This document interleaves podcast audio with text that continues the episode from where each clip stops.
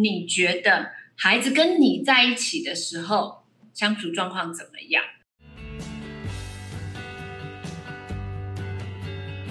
大家好，我们是华人共亲职，还有爸妈相谈室，我是阿中师。今天很荣幸邀请到我们的廖怡婷律师来到我们的录音现场，欢迎廖律师。Hello，大家好，我是怡婷，廖怡婷律师。哦，怡婷律师听起来就是非常的亲民哦。那可以请那个怡婷律师简单的自我介绍一下吗？好，我是职业律师。那我主要职业的区域其实是在呃中部区域，就是中彰头、哦，台中哎、台中那种台中。哦，彰化彰化、桃园那个比较感觉比较多、比较多纷争的一个地方哎、听起来啊，我们很淳，你们你们很淳朴我是不是好山好水。有吗？有，我们花东也是这样子。那我们有同样的属性哎、我们是住在一样的环境哎、不会啊，我们爬过去就到你们了。啊，对对对对，我们也常这样爬来爬去，对对对，我们也是常爬过去啊，对，我们也 OK 好，那我们今天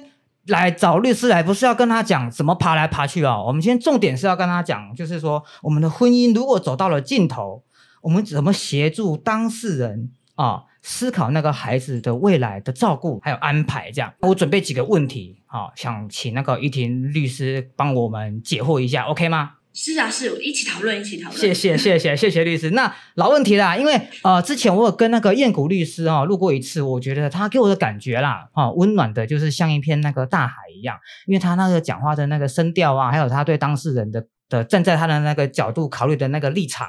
啊、的那个方向的道路，我都觉得，哎，这个人很温暖这样子。那我想再问问这次怡婷律师，就是在处理家事的案件的重点啊，我们常知道嘛，处理家事案件有民事跟刑事，那它的不同的考量会在哪里？最主要是因为刑事案件其实是在认定每一个人的一个刑事责任，那所以刑事案件最后的结果可能会是这个人被判刑，那这个人甚至要被罚钱，对，甚至被关，关哦那对，那就还会有前科一个记录哈，真的是会影响人的一辈子的，所以在刑事案件考量其实会比较严格一点，好。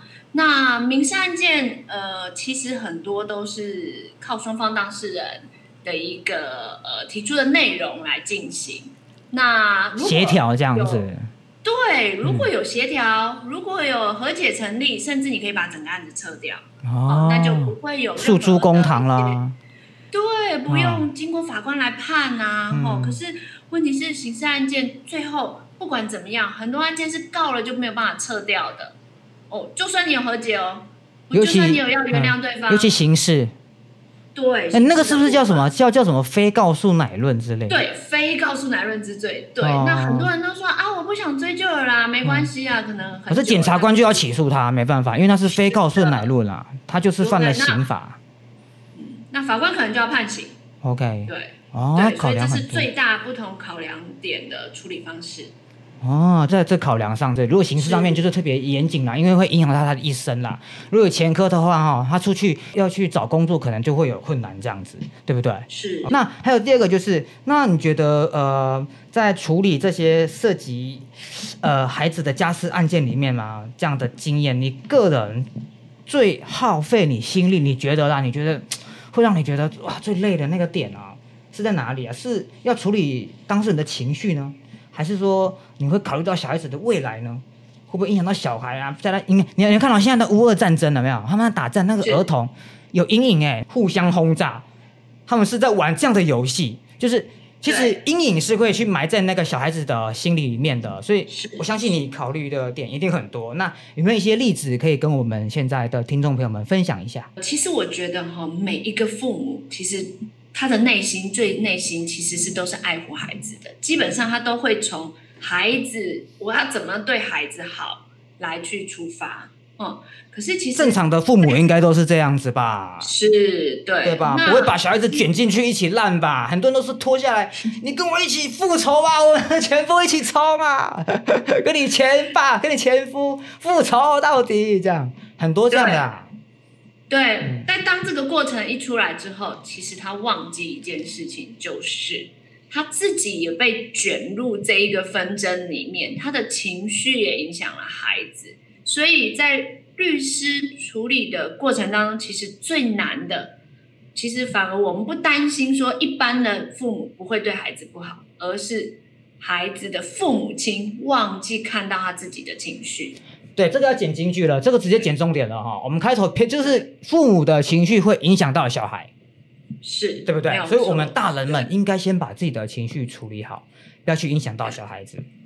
对啊，所以这个时候其实往往当事人都忘记，哎，原来我没有照顾好自己。如果你没有把自己照顾好，其实你是没有办法好好的照顾孩子。哦天哪！所以你会。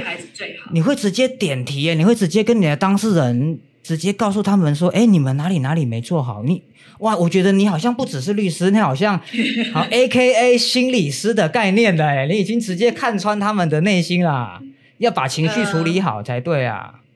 对，没有错。其实哈，有的时候，其实我想律师的专业度一定都很足够啦，能够做到家事律师。但是你有没有办法看到，就是说，其实当事人往往会有一些他嗯当局者迷，他自己看不到的地方。尤其呃，我们说，其实法律帮助这个家庭，可能真的只是一时的，他没有办法去看到说，其实他真的要好好的照顾自己，然后把自己的情绪稳定下来之后，他才能长长久久的去照顾他的家，照顾他爱的孩子。真的哇，哎、很强很强，好，哎、很强，这准备很好哎、你这个到底到底准备多久啊？你这一趴这个是太猛了。OK，好，第三个问题有很多问题，还有一个就是您在呃与当事人讨论子女会面安排时。你会不会认为，就是说，因为我们知道嘛，我们我们如果分开，一定会有那主要照顾者跟非主要照顾者这两个。那你会直接告诉他说，哎，你这个能力不够，你不要啦，你让给那个能力好一点的。你会直接这样跟他们讲吗？你会这样，你会直，你会给他们这样的方向吗？我们通常啦，站在律师的立场，其实比较不会那么的直接去指责当事人，嗯但是我可能会告诉他说：“哎，你觉得孩子跟你在一起的时候相处状况怎么样？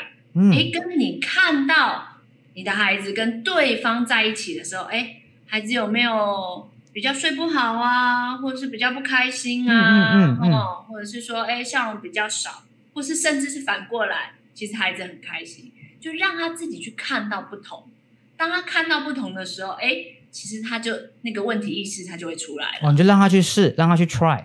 OK，对，就像我听过一个，我我好像也是我的朋友吧，最近啦也是离婚，然后他说他的小孩子啊回去呃爸爸那边，但是他爸爸就比较对他可能比较不好，脾气比较暴躁啊，可能小孩子出一点状况，他就会比较容易是打骂式的教育。那那这样的话还还要见面吗？做这样的离婚，你你觉得呢？我我觉得往往哈、嗯我们看到还要共亲职嘛，对不对？你懂我意思？对，这种矛盾点啊，看到会可能只有一面，嗯就是我们可能没有办法看到。其实有时候哈，就是你知道小孩子哈，就是闹脾气的时候，今天他啊比如说挑食啊，我就是不要吃苦瓜，我就是不要吃啊 我懂我懂青，椒他真的被我打哎、就无威哦，我一直没有 K 的啦，就是说，嗯。我们看到说，第一个前提当然是孩子不能有受伤，绝对不能有嗯你先去判断。